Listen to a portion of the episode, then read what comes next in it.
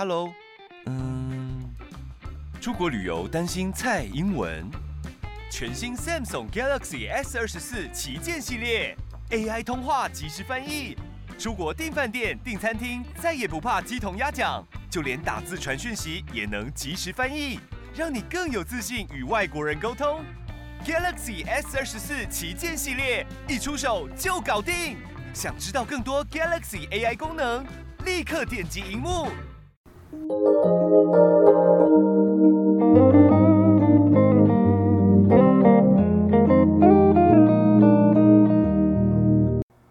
大家好，欢迎收听今天的节目。感觉好久没有录音了，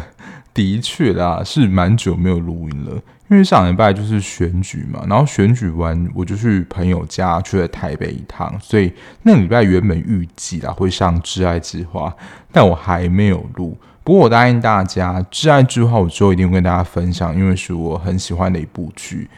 不过就请大家再给我一点时间，就是有空的时候再把这一集录出来，或大家可以先去看。如果没有看过《挚爱之花》这部日剧的话，不过也接近农历年前啦，各个的专案要结案，所以算是比较忙碌一点，然后有一些行政上的事情。所以我原本在 IG 的贴文，这两周应该是会。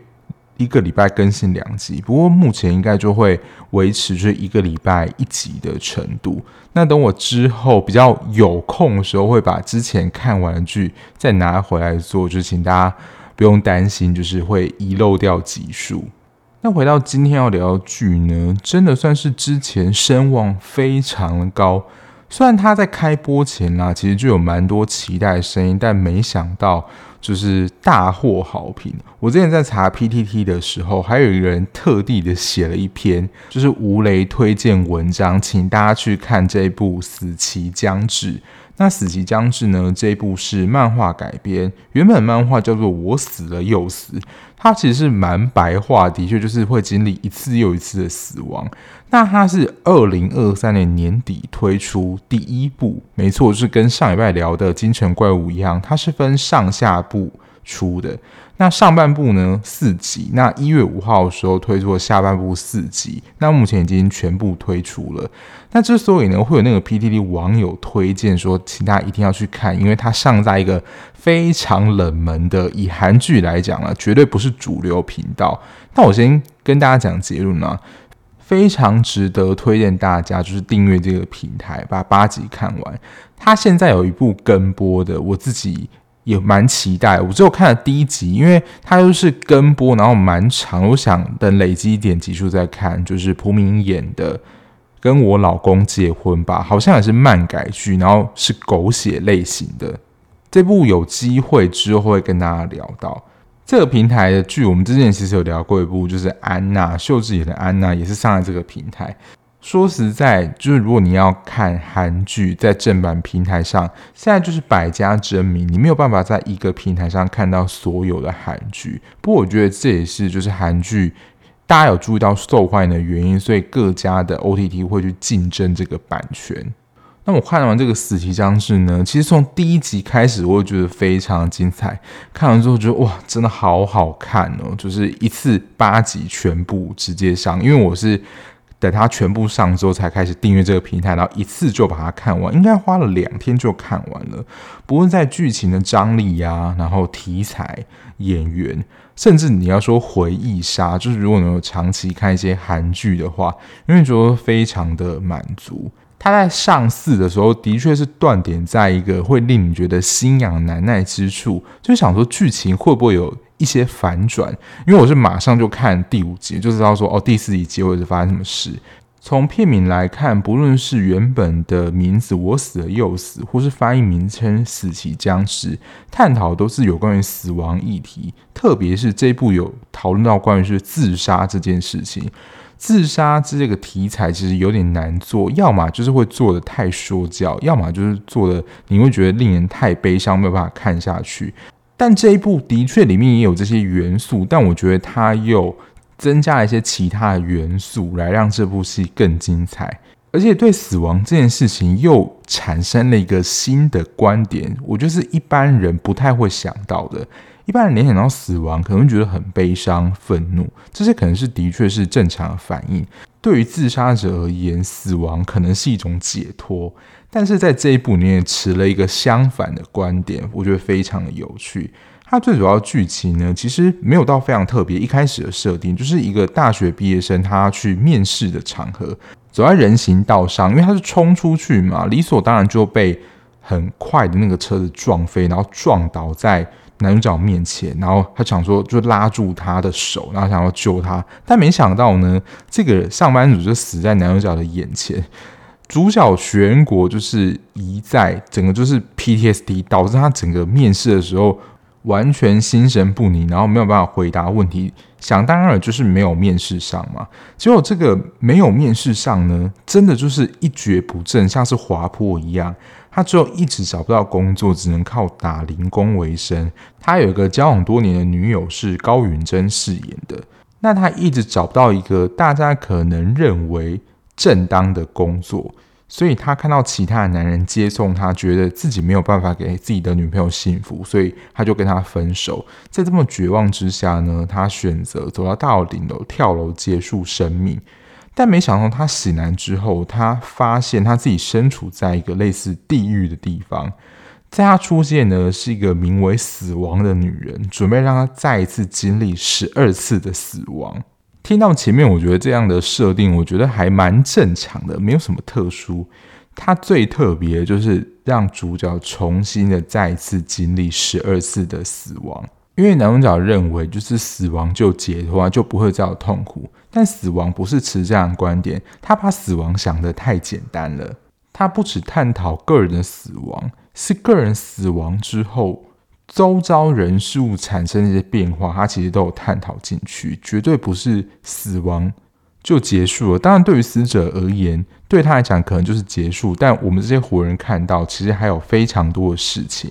那他的编剧跟导演是同一个人，作品其实我都有听过，但我还没有看过，而且评价是还蛮不错的。有 Go Back 夫妇跟重回十八岁。尤其是重回十八岁，在之前找资料的时候是看过蛮多遍的。不过真的很佩服这个编剧跟导演。我不晓得原著漫画剧情是怎么样，但改编的非常的成功。我觉得会让大家眼睛为之一振的，应该就是这一部的卡斯了吧？这个卡斯也是强到很夸张了。除了男主角徐仁国之外，他应该算是里面。他之前就是有演《请回答》系列一九九七嘛，就是那一部我还没有看的。他最近比较知名的，我就看一集，就是《灭亡来到我家门前》那一部。他在这一部里面扮演就是崔怡在，就是男主角。那死亡这个女人呢，是朴素丹。我觉得朴素丹是我这一次里面演员里面，我觉得他表演得非常好的。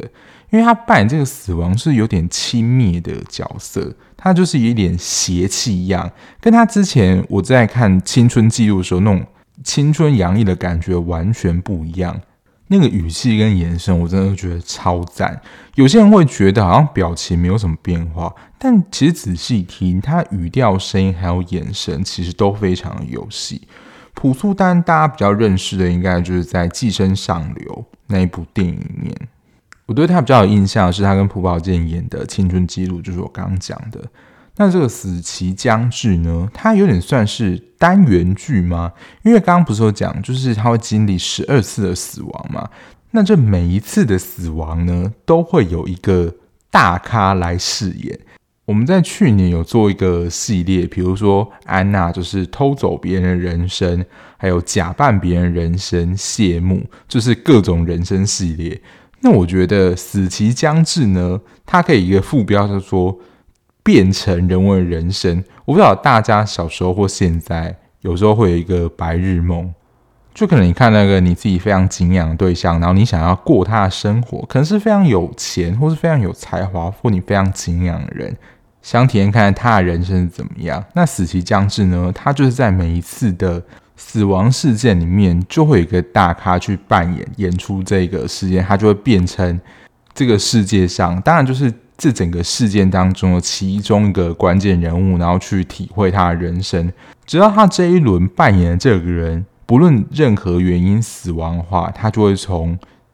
这个死亡里面，就是回到一开始他醒来的地方。那他要如何呢？再进入下一次的轮回之中呢？就是靠朴素旦扮演的死亡以手枪就是发射子弹，然后他就是会贯穿到比如说头部嘛，他就是再次的倒下，就会进入下一个人的身体，展开那个人生，然后再进入那个轮回。我觉得他有一个蛮有趣的设定，可以统称为记忆碎片嘛。其实一开始他进入比如说下一个人的人生里面，他其实还是他自己的意识。直到就是在那个记忆当中会有记忆碎片来跟随他，他那个记忆碎片呢会进入原本那个人身体之中，让乙在了解说这个人发生了什么样的事情。他每一集的形式大概就是这样，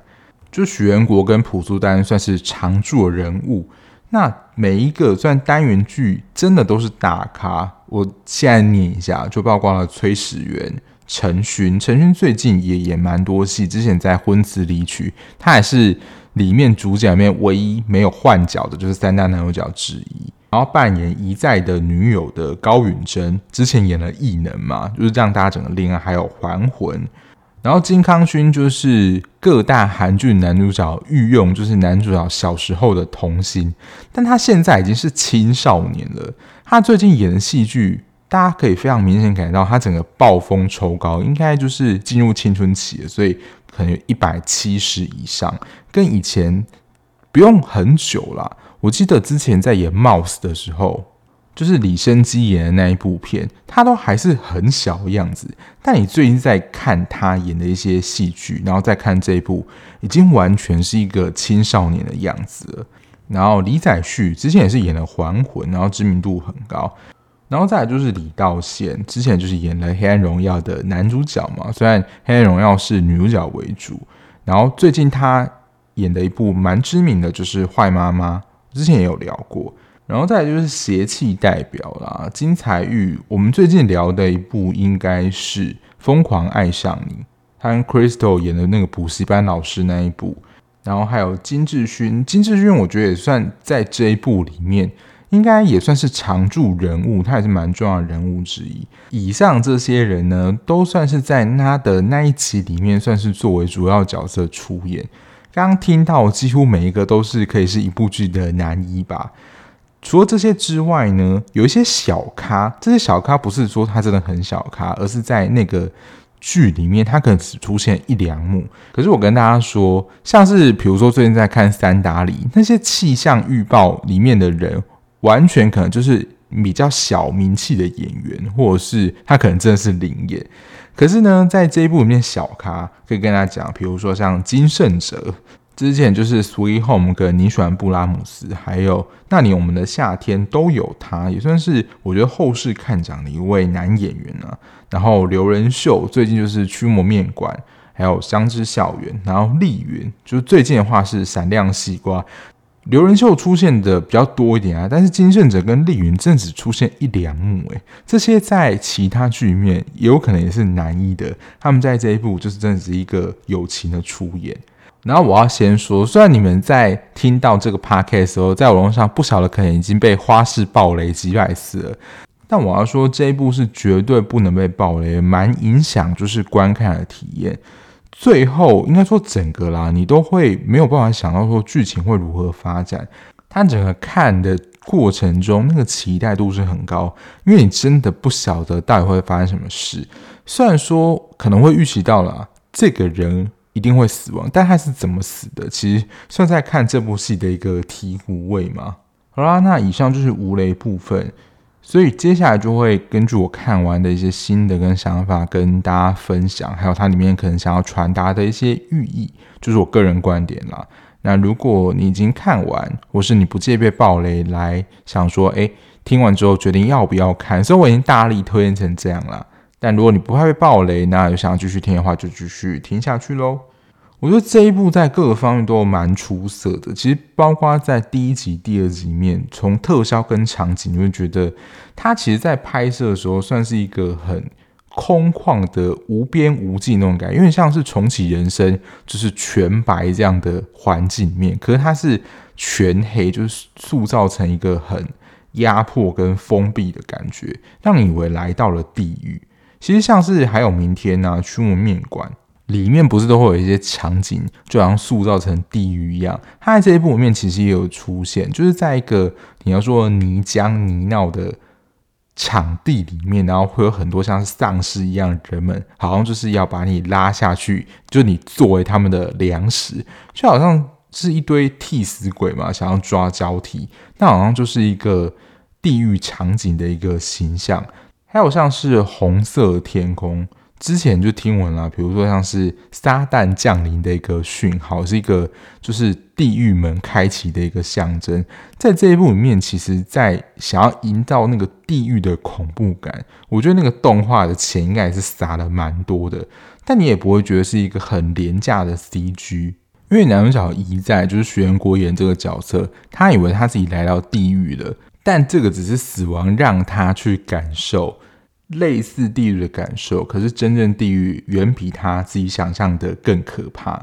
虽然这样讲好像有点变态，不过在看的时候，你要说一个乐趣所在吧，就是看每一轮的人里面，期待他们的死法是怎么样。比如说一开始是在飞机上，可能是空难嘛，不过我觉得他是蛮夸张的，他整个门都被吹破啊，然后火烧飞机。我觉得始源在这部里面也是蛮可怜的。然后我觉得蛮有创意的是第二个陈勋，他就是在高空中就是没有使用降落伞嘛，因为原本说就是如果他降落在那个安全的地方，他自己就会声名大噪嘛，就没想到就直接着地，就是完全应该在看电视人就会造成心理创伤吧。原本大家会预期说哦，他成功的着地了，没有使用降落伞。就马上变成一个大型死亡现场，在电视上看到应该真的会吓到吧。然后其他的我觉得也算蛮有趣的，里面虽然也有霸凌，就是金康勋演的那一条，不过他就是有演绎出，就是即使是边缘人面对被欺负的时候，他有个打一个心理战啊，就假装自己真的很弱势。当霸凌那个人去找他更上面的帮手，想要去揍金康勋的时候，就表现出非常的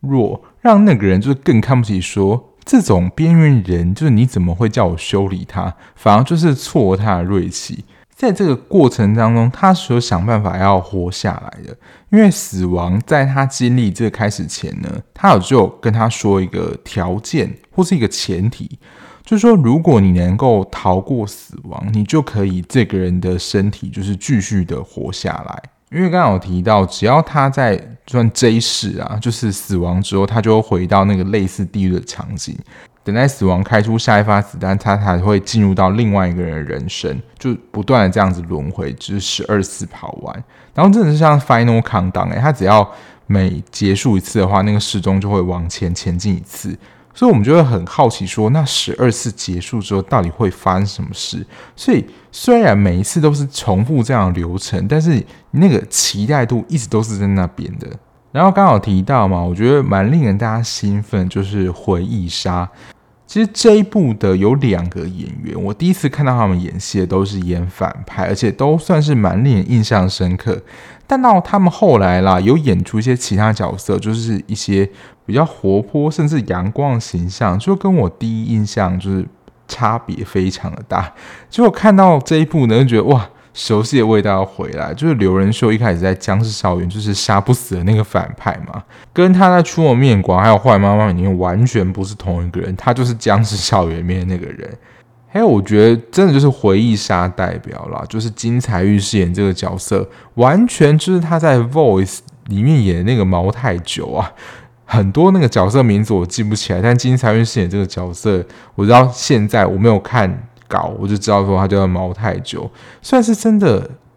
非常知名，就是一个杀人犯的一个形象角色，是很聪明，但是很冷血。如果在网络上农场标题，应该就会被称为说最帅杀人魔之类，虽然听起来有点可怕。他是一个非常杰出的画家，可是他画的就是一些非常的，我们讲非常惊悚的一些画。哎，那个画你要说，我们有时候看到都会觉得有声音出现，因为画是视觉嘛。可是比如说画中，如果他想要传达的是一些听觉的意象，你会觉得说，哦。从画中就可以听到有声音，比如说像呐喊或是尖叫这些题材，就可以在画中用看就感受到那个声音的回荡。那为什么办法如此传神呢？没错，他就是真的是一个杀人犯，在比如说把一个人的腿锯断，然后就会真实的捕捉到那个人非常恐惧的表情。那喷出来的鲜血呢，也会成为他画布当中一部分的颜料。他的画作就是这样形成的。听起来真的真的是变态杀人魔吧？那我想特别讲两个，就在他那一世的人物。第一个就是李道宪，因为他就是饰演一个模特儿嘛。然后在他那一世的时候，他不是就跟高允贞在分享说，哦，他的自己的经验怎么样啊？然后高允贞那时候应该已经是一位作家，就跟他分享他的故事，成为他的创作灵感。在那个时候，原本他已经想要告诉他说，他就是崔以在，因为他那个时候其实已经自杀死亡了嘛。刚想说，因为他真的非常想他，那他正准备要跟他坦白说他是崔以在的时候，那个时候呢就被车撞死了。所以那个时候其实就是一个好不容易成功、快要达到成功的契机，结果就整个被车子算是真是蓄意的撞死。没有了这个机会，所以就是明天的太阳坑意外，你真的不知道哪一个先来。即使你有再好的机会，那真的你这样一撞就没有机会了。有点像是我们之前在聊重启人生的时候，他那个戏剧还是电影已经拍完了，结果就发生了意外。他其实想要看也没有办法看的。有点像是我感觉，就是你要达到成功，或是你只差成功一点点的时候，但是你。这样还你还是没了，就是真的非常的无常。然后有看的应该会对其中一个刚刚都讲了一堆大咖吧，其中有一是非常短，可是这次非常有趣。有看人就知道我都在讲婴儿，因为他的父母应该说母亲啦，就是一个会家暴的女性，然后爸爸就是有点不管，可能也有点家暴啦，然后真的就是在。妈妈情绪失控的时候，就把她闷死。她这一次非常快就结束。我觉得他有一个对比啦，因为一再是跳楼死亡嘛。跳楼说在本身这件事情，它的确是一个选择，就是它不是意外发生，因为跳楼是你主动做这件事情。可是，在婴儿那个视角，他没有能力能够反抗他的爸妈，即使他非常的。努力想要告诉那个来访人，就是社会局来访，说这个父母的确是会家暴，但他连话也没办法讲或表达出他的意见，就这样走了。我觉得就是一个没有选择状态。我觉得这个婴儿这一次反应是这样的状态。那如果能够成为另外一个人，你想要变成谁呢？我不知道大家脑海中浮现是哪一个人物，但如果有一个类别。这个我觉得可能会蛮多人选的，就是我想要变成有钱人。其实，在他的算几世里面，曾经有几个是能够得到非常大的金额，不是说哦，在有点类似黑道保镖那一世，他就是把钱藏到某个地方，但他那一世也是因为钱而被那个女方杀死，但他就有一个记忆点说哦，他把钱藏在哪里。等到他到下一世的时候呢，他就是要把这个钱找出来，然后至少说，就是他真的自杀的时候，他还可以把一些钱拿给他妈妈，让他妈妈过好生活。所以他妈妈就是一个很，你要说正直人，他说他不能收这些来路不明的钱。我想，那可能是一再对母亲的一个补偿，或是愧对，或者是真的希望说他能够用这些钱，至少在他死亡后啊，能够过比较好生活。可是他就会真的直接联想到了，是他儿子的死换来这笔钱，这个钱他怎么用得下去呢？用这些钱就会让他想到伤心的事情。这个安排也是很微妙诶，就是我们都想到说想要变成有钱人，可是在这个时候的有钱人反而会造成妈妈就是回想起伤心事，所以这条路也是不通的。然后这个就真的是一个戏剧结构啊！大家在看到可能中段五六集的时候，大家就会发现一个规律的，就是他复活的那一世的人呢，都是跟他一开始去面试的泰康集团人有关。所以它其实整个故事啦，就是蝴蝶效应这件事情。蝴蝶效应呢，其实我真的有去查，它其实我们现在理解蝴蝶效应已经算是一个衍生的名词啊。一开始的确是生物学家，甚至还有数学家会有去做相关的研究。那蝴蝶效应我们比较理解啦，是二零零四年这部电影《蝴蝶效应的意思就是说，看似不相关微小事物，可是后来会带来巨大改变，而且通常都伴随着连锁的事件。也等于说，这个故事的人物整个都围绕在泰康集团人身上，包括撞死李到晛就是金志勋这个恶人，就是那个泰康集团的大儿子金志勋呢，在这一部里面是算大反派。他这个角色也会让我觉得印象跟我想的是一样的，因为我第一部看他的作品就是《恶之花》，在里面也是演一个反派，沉睡已久的反派。他之前还有演那个《纸房子》韩国片，那部我就觉得，嗯，就是一个蛮正常的角色。我觉得他演反派是蛮有魅力的，就从各个工作啊，还有他身边的人，包括应该在第十位，就是那个上班族，就是他一开始一再在。人行道上碰到那个上班族，他终于知道那个上班族到底发生什么事情，因为他变成那个上班族，他就是被公司资遣，然后就真的活不下去，就被车撞，然后撞到一在身上，所以他又变成了一个循环啦，一切就圆起来了。我是看到这个上班族的时候，才把一切都圆了起来。前面觉得说这个好像有点眼熟，然后重复人不断在出现，哦，没想到最后是以。蝴蝶效应这样的结构去续写这样剧本的方式，我觉得是在戏剧结构上啦，好久没有看到这样蝴蝶效应的结构，而且是非常典型的，很好辨认，而且算是连得蛮成功，我没有就是突然歪掉或跑掉，让你想说，哎，这到底是怎么回事？我觉得这一部另外一个好看的地方，或我觉得非常精彩的地方，就是它的代入感。其实我们是跟着一再在。这些人的人生，不同的人生当中游移去感受这个人的故事是怎么样。但其实死亡一直有释放出一些讯息，我到后面渐渐的看懂。其实他在一开始讲的时候，我大概略有感觉，死亡想要表达是什么意思。不过到最后呢，就是完全串起来了。大家记不记得，就是死亡一直告诉一再说，你就是一个不懂别人感受、只顾自己的人。我想说这句话是什么意思？因为以一再会自杀来说，你要说事业不顺啊，觉得爱情没有希望，然后人生没有意义等等，他选择以死想要结束自己的痛苦，一再就是想要摆脱这些痛苦嘛，想要解脱。但是死亡在这边讲的立足点，他说。因为你选择以这样的方式自杀结束你的生命，在你身边的人会有多么的伤心？你只顾你自己想要解除痛苦的这些感受，但你没有去在乎或照顾到你身边周遭你所爱人他们的想法跟感受是怎么样？这个最后我会再稍微提到一点，就是有关于这一部就是有点说理的部分，还有死亡也算是有点惩罚他嘛，因为在前面的说你居然就是。以死亡觉得它是一个非常你要说简单或是轻松的方式看待死亡，因为他不是有跟他说，你怪就怪在你太早来找我了，因为在他们里面就觉得说死亡是一个比如说自然老化现象，或你生病，你时间到了你才会走到死亡这件事情，绝对不会是以自杀这件事情。对死亡来讲，对他自己来讲，可能死亡是一件非常神圣的事情，你不可以把死亡看得这么轻蔑。所以死亡其实有点算提升了我对后面剧情的一个期待性。他就说，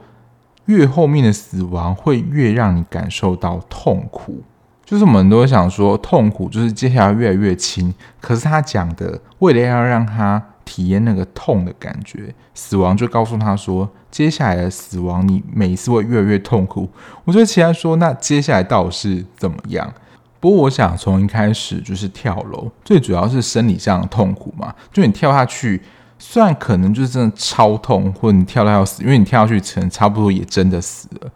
然后我觉得是他对比的是心理上的痛苦。一在这个角色设定，他是心疼他母亲的，因为母亲就是独自拉拔他长大，然后去工作，所以他才会在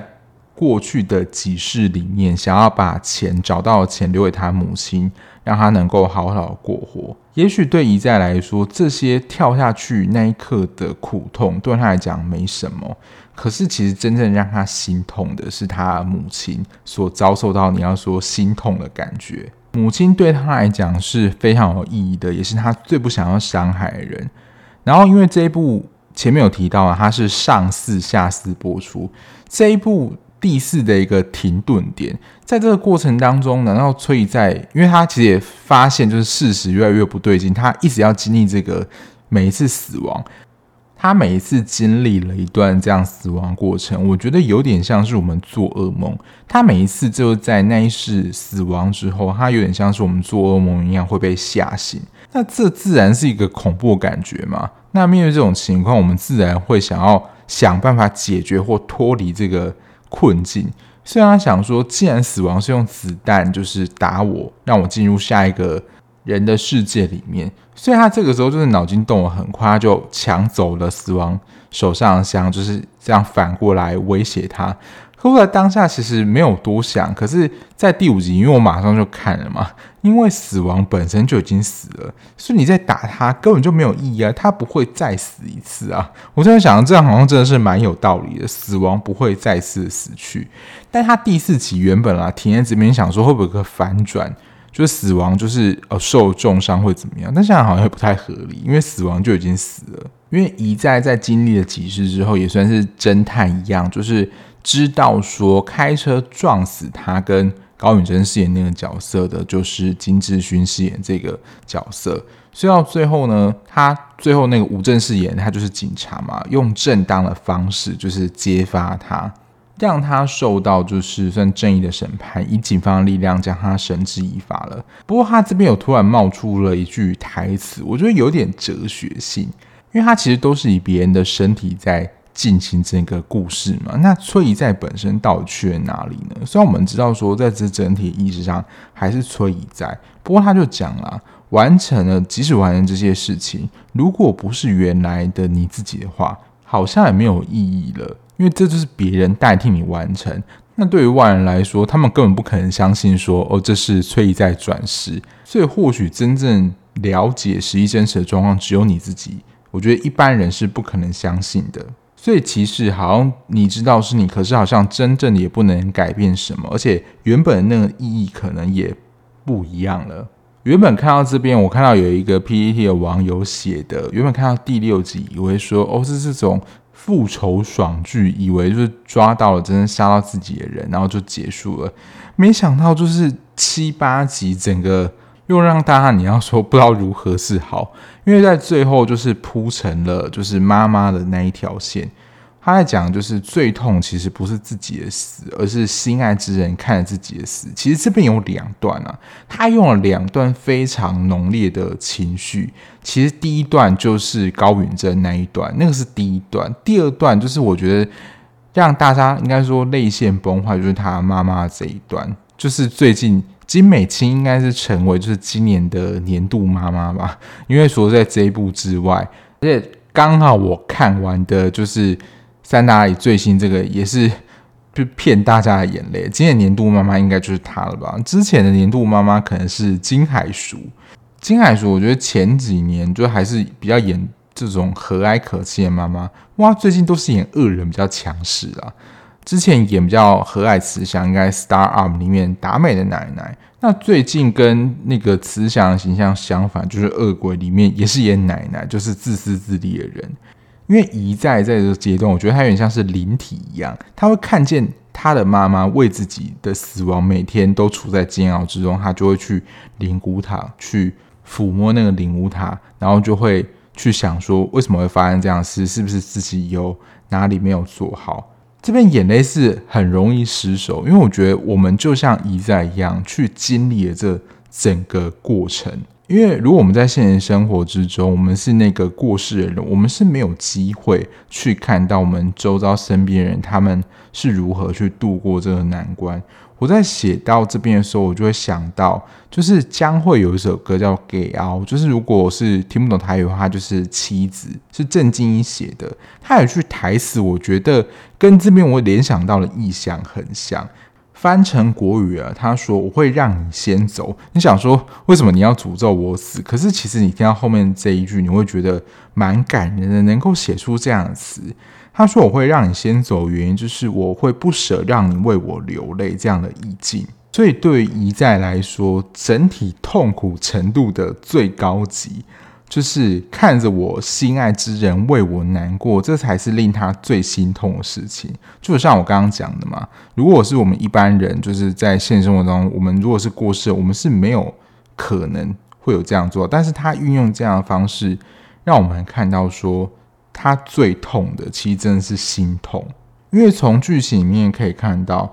妈妈就是为了要养家活口，所以其实我觉得关系是好的，但可能不会说心里话。他不知道孩子的内心有那么多痛苦，所以对一个妈妈而言，这个在现实生活当中是有可能会发生。他会觉得说孩子的死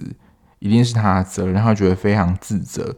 我觉得都会有一个持续性的想法，就是说我是不是可以多做点什么，他就不会做这件事情，会有其他的选择了。这样的自责，我觉得可能短期内甚至一辈子都没有办法走出来。我觉得看到这边，应该就是不哭都很难了。而且刚讲到，其实已经是非常感人的部分，到最后呢，不放过我们呢，这个编剧。因为其实随着就是次数越来越接近一，就是他前面的次数消耗，我们想说那十二次结束之后到底会发生什么事，他就能够回复或是投胎了嘛？所以后来一再也知道说，只要他在这一世的人死亡，他就会醒来回到那个类似梦境的地方，然后他就希望死亡加速这个过程。所以当他变成他自己梦寐以求想要进入那间公司被辞退员工的时候。作为那个痛苦，他想说：“哦，就赶快死一次，赶快进入下一轮。”但是到最后一个的时候，大家有猜到说一再会变成谁吗？整个过程我觉得非常的精彩啦，就是你到后面就知道说：“哦，该出现都出现了，而且在那个空间起来就已经死过，然后那个人现实当中也真的死去了。”因为这个社员对一代来说，他可能就是真的是想死，而且我觉得跟他自己啦也不是这么的相关。他就想说，那你是想去死，那我就成全你，那我就去死，我赶快进入我下一个轮。就在他进入下一轮的时候，这也是我少数有猜到的剧情。可是他这样演，我还是觉得非常厉害，就是要虐，就是我们观众到一个最高境界，因为他最后变成的。就是他的妈妈，因为当他变成他妈妈之后，前面所做的事情是不适用的，因为他不可能真的让他心爱的人送死，因为死亡在前面就是那个前提有说，如果你能够活下来，就会作为他继续的活下去。我觉得最后这边啦，对于一再来说，像是某种惩罚，又是一种心愿，听起来是有点矛盾，大家可以稍微体会一下。就作为他母亲。他体会就自己的心爱之人自杀的这种感觉，就是他自己啦，死亡这种心情是不是真的非常的心痛？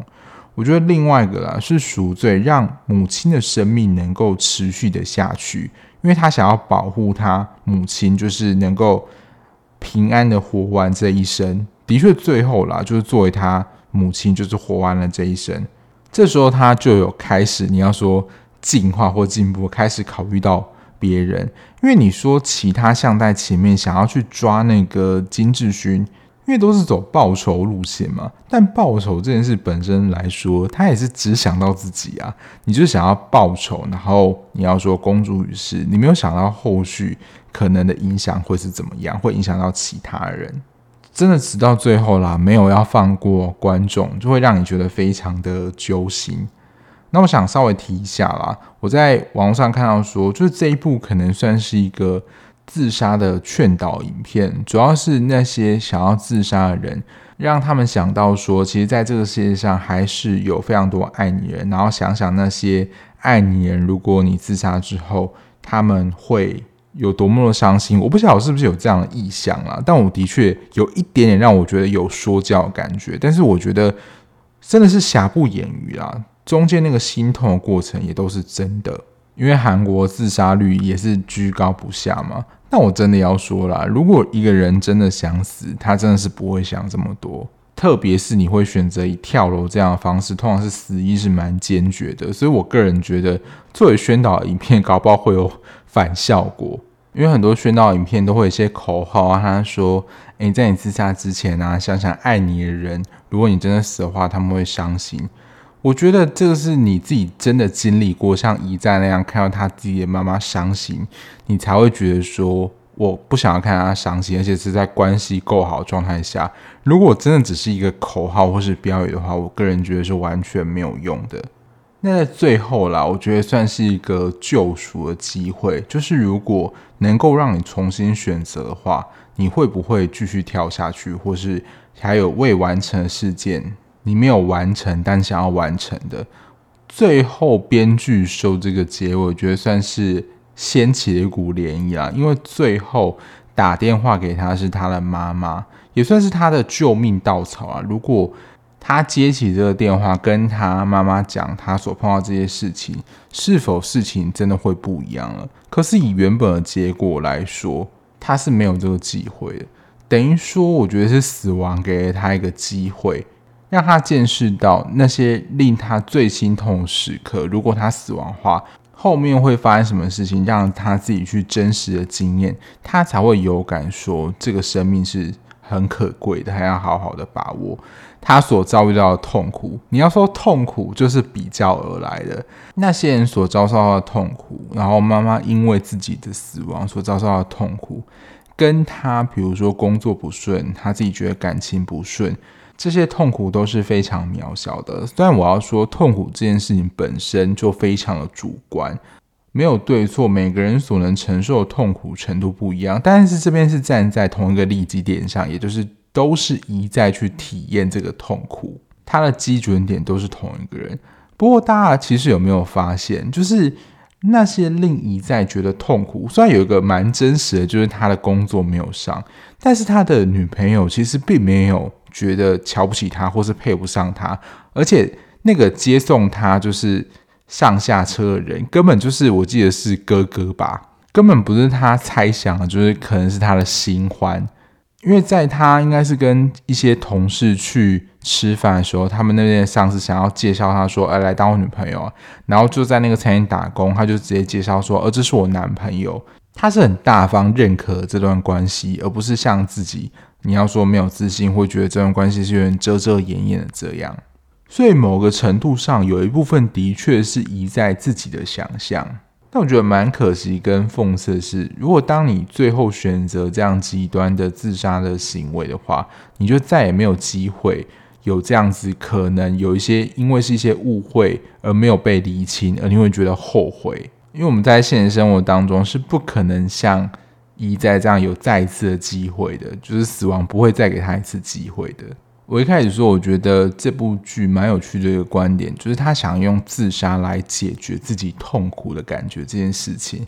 但这边死亡让他体会到，比死亡更痛苦的是什么？就是死很多次，说程度不同，形式的不同，让你每次都惊艳到那个痛苦的感觉是怎么样。因为一再在前面也疑似被那个看似像地狱的地方吓到，说这该不会是地狱吧？所以想说，我觉得死亡就会有一个意图，就是说你要好好的珍惜生命，也在给他一个下马威了。就是说你再不好好珍惜生命，就是你以后就真的会到那个可怕地狱了。它好看的地方就是中间也还是会有一些连贯性啊，比如说在那个学生时期，就是。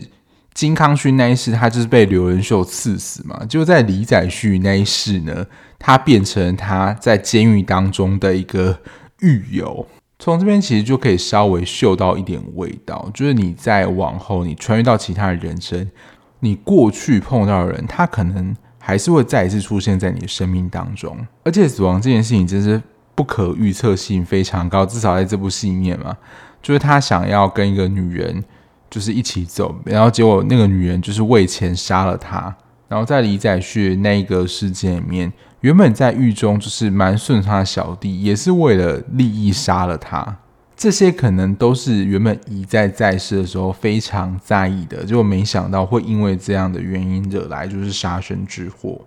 我觉得这部里面应该还有蛮多我没有注意到的地方，就是大家看完之后有什么想要补充的话，欢迎跟我聊。因为这部我蛮快就看完，但是因为做节目比较赶的关系，我目前还没有